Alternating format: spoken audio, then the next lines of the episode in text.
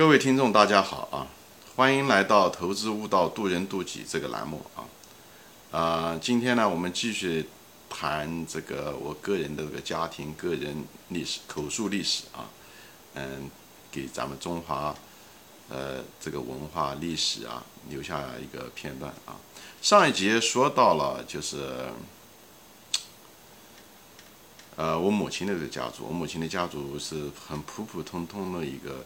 中国家庭啊，一点都不富裕啊，呃，一直也是为了生活而挣扎啊，呃，历史呢也不是特别清楚，也都是很多也是猜测啊。我父亲的家族就相反，啊，父亲家族，呃，根正苗红啊，就是呃，历史记录的很清楚啊，嗯，他住的地方呢，就是在也是他地方，就是我前面提到的，就是安徽的那个白渡桥边上有一个。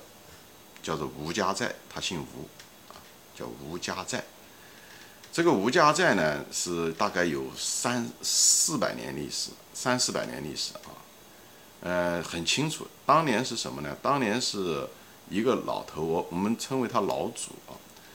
呃，朱元璋的时候，嗯，造反起义跟嗯那些江南的那些什么，嗯嗯打仗的时候，什么张士诚啊、陈友谅打的时候。他他们家人就是一个老头，从安徽的青阳南部。你要如果对安皖南要熟悉的人应该知道，安徽青阳就是九华山那个地方，有一个地方很有名，叫老吴家，大概有两千多年的历史。他那个族谱写的清清楚楚，可能是中国最古老的这个族谱之一了啊。呃，在九华山，而且这个老吴家。当年跟这个有个段传说，当年那个地藏王菩萨，这也是听来的啊。地藏王菩萨当年要就是建九九华山，他还到九华山之前的时候，在青阳借宿一宿，就在这个老吴家借宿了一宿。呃，这个地藏王菩萨是朝鲜来的啊，他嗯韩国来的，他姓金，所以我们金家跟吴家还是有这个挺有渊源的啊。我有的时候开玩笑，因为我母亲姓金。我也姓金，我跟我母亲姓啊，我父亲姓吴，所以呢，大概在嗯朱元璋造反的时候，这个这个老人呢，就是大概在三四百年前就带了他的八个儿子还是九个儿子，就就出发了，就跟着朱元璋，就投靠了朱元璋。你现在你可能觉得八个儿子九个儿子，那时候你怎么会生那么多啊？那个年代的时候，一定稍微有条件的人，他可能有好几个老婆，对不对？所以呢，他生了带八九个儿子是正常的啊。你像杨家将，他也有七个，所以这是正常的。如果他带了，他基本上是倾巢出动，带了他几个儿子，可能也带了一些仆人吧，或者乡里乡亲、子弟兵嘛，可能就是一块就跟着朱元璋就去造反，以后打到元朝，最后朱元璋做了皇帝嘛。我对朱元璋这个人印象不好啊，我对朱元璋这个人印象确实不好。明朝这个这个这个朝代真的是一个很多余的一个朝代，你要看的话，啊，中国衰弱也从明朝开始衰弱的。呃，这是意外的话题。以后，最后朱元璋夺了天下以后，他干了第一件事情，他就在南京就杀他的功臣。所以什么火烧功臣楼啊，呃，每朝每代其实都是这样子，对吧？呃，都是，他只觉得跟着他的人都是一些威胁，他的儿子要上来，他比较弱，所以要把这些强枝全部一个个切掉，这样的话，他这个主干才能硬起来。所以呢，就是他的皇家的权力才能起来。当年造反的时候是依靠这些支才能够把人家干掉，因为这时候就是叫什么，呃，就什么，嗯，狡兔碰啊什么弓什么长，我忘了中文怎么说的了啊。嗯，兔死狗烹了还是什么？嗯，就这个意思。所以呢，我们家这这这几个功臣呢，就是这个老头带的人呢。老头可能那时候去世了，以后他的那个儿子被杀了很多，最后他们就逃难，最后这个功臣最后就变成了一个嗯逃犯，就跑到了安徽和县这个南边这个地方，离南京其实不算太远，大概也就几百里路，我的感觉是，就在这地方留了下来，以后就是繁衍生子，所以有老二、老六、老七，这个是我们家谱里面都有。老二、老六、老七，他们聚。就待在一起，就成立了个这个寨。以后这个吴家寨就在这。以后这个白桥的河县其实这吴家在这里面还是势力还挺大的啊。这个历史就是这么多。那么我的爷爷的爷爷吧，他是一个他是个举人，他是个举人，他不是个文举。中中国清朝的时候有文举和武举啊，文举是靠考试，武举是靠功夫啊。武举其实层次呃官衔也不是很高，就是靠。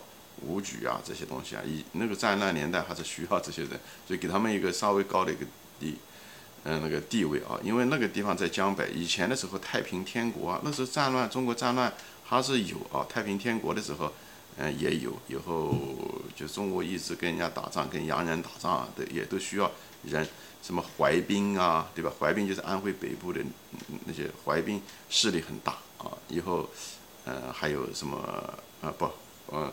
对，还有香槟是在湖南，所以那时候对军人的战乱年代，对军人还给了一定的地位啊。所以他是个武举，我对他不是很了解。以后他下面一个呢，就他的儿子呢，就是我爸爸的，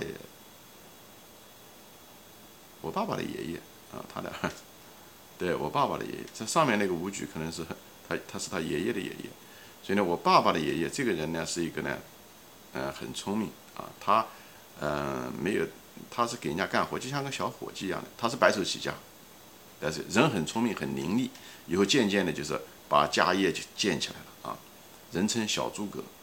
但是也很年轻就去世了，三十几岁就去世了。但是那时候已经把家业建起来了，建了很多店，嗯，很有势力啊。后来得了那个叫什么常见，那时候很通用，就是肺结核啊，肺结核。嗯，我的那个爷爷也是的，就他自己的儿子也是的，都是肺结核死的。所以当时肺结核就像现在的这个肺炎一样的啊，是一种传染病，它只是一个长期的一个传染病，没没没办法治，身体好的能扛过去，身体不好的就不行，大多数人都不知道。所以当时他的那个商业上的政敌哈，当时他在最关键的时候，病情最严重的时候，他们那个是他商业上的政敌啊，为我也是听说的，以后就请他看了一场戏，没想到他坐下去一听这个戏的名字呢，因为他外号是小诸葛嘛。有个听听戏的名字，好像就是什么，呃，五丈原什么什么七星灯，就是讲诸葛亮不是当时在五丈原病逝的嘛，他就是当时就是做这个七星灯，就希望能把自己的命向老天讨一条命，能够嗯延长命。最后没想那个灯，最后是谁啊？一个武将进来了，嗯，就把灯扑灭了。最后他就他就觉得这是天命让他死，然后魏延还是魏延。啊，所以当时他一看到这个戏，他当时就一下子就瘫倒在椅子上。后来回来以后就大吐血，啊，病情更重了，以后就不久就去世了。这也是我听到的啊，就是给大家就是闲聊，这也是 也许是个八卦，但是也是听我你的叔叔啊，我的父亲说过这些故事啊。我的爷爷呢，他是一个很普通的一个人，可能就是因为那时候。他自己的父亲家业很大嘛，可能就希望那时候就是肯定条件也比较好，他就读书，所以一个是一个很老实巴交的一个读书人，呃，可能那时候都没有那个嘛，那时候都呃明明朝嘛，就是就是民国了嘛，对不对？我那个他自己的父亲就是我的太太，他还那个他是个绅士嘛，因为他曾经还在安徽好像还做过议员呢，那时候不是民国嘛，要议和嘛，皇帝都不在了，像议会一样的，像政协一样的。所以他好像还在在安徽还做过议员，以后县长那时候到我们家的时候还得下这个轿子，那时候县长是坐的是轿子，不是汽车，就是那时候是一个，呃，我想也是像个改革开放的时候吧，就是很多东西可能也在变，以旧的新的都有啊。所以我爷爷活的也很那个短命，跟他的父亲一样的，就三十几岁死了，同样的疾病是肺结核，但他那个肺结核呢？是什么年代呢？就是日本人进来，日本人进来了以后，就是真的是烧杀抢！至少在我们那个地方是这样。呃，我们家那时候有，当时听说烧了几十栋店，几十家店啊，那那那还是挺富有的。有他本人，就是我的爷爷，就带着我父亲跑，叫做中文那个地方叫做跑反，跑反就是日本人来了还没到来，他们就开始跑，往乡下跑，就是因为日本人基本上去的都是城镇嘛，呃，获取这些资源。以后他跑，他又有肺结核，最后跑跑身体又弱，又下雨，后来就死在一个，因为无家可归嘛，后来就死在庙里面。一个下雨，一个雨天，我都可以想象那种电影的情节啊，就是肺结核可可，我父亲看着他死的，那时候我父亲才十岁哈十一岁。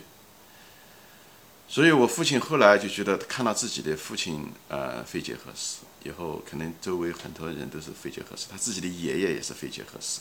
我相信这个导致了他去学医，所以他后来家庭条件很好，我父亲就开始学医，哎嗯给人家，你知道那时候学医不是去医学院，是给人家十几岁十三十岁就给人家端屎盆端尿，啊刷马桶，就是这些东西。